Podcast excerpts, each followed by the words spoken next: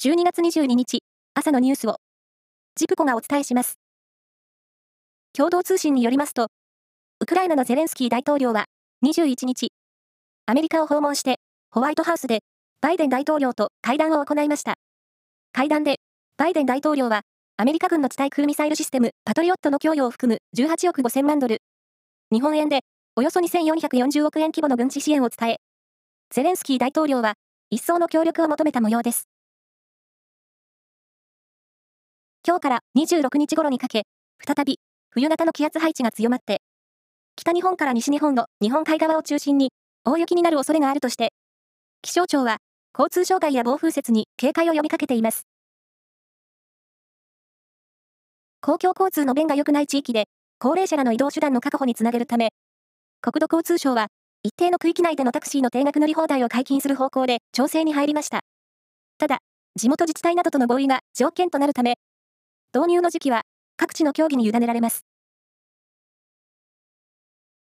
岐阜県高山市の田中明市長が、タバコの吸い殻を側溝に捨てていた問題で、市長自身の給料を1月から3ヶ月間、半額に減らすことが正式に決まりました。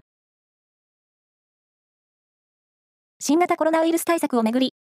愛知県は年末年始に向けて人の移動が活発になり、発熱患者の増加が懸念されるとして、12月29日から1月3日までの間、延べ730の医療機関で臨時の診察日を設けることになりました。プロ野球、阪神の新しいオーナーに、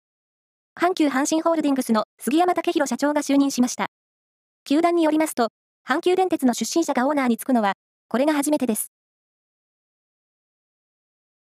東京丸の内をイルミネーションで彩る年末恒例のイベント、東京道テラスが昨日始まりました。イベントが始まると、東京駅前広場や周辺の街路樹は、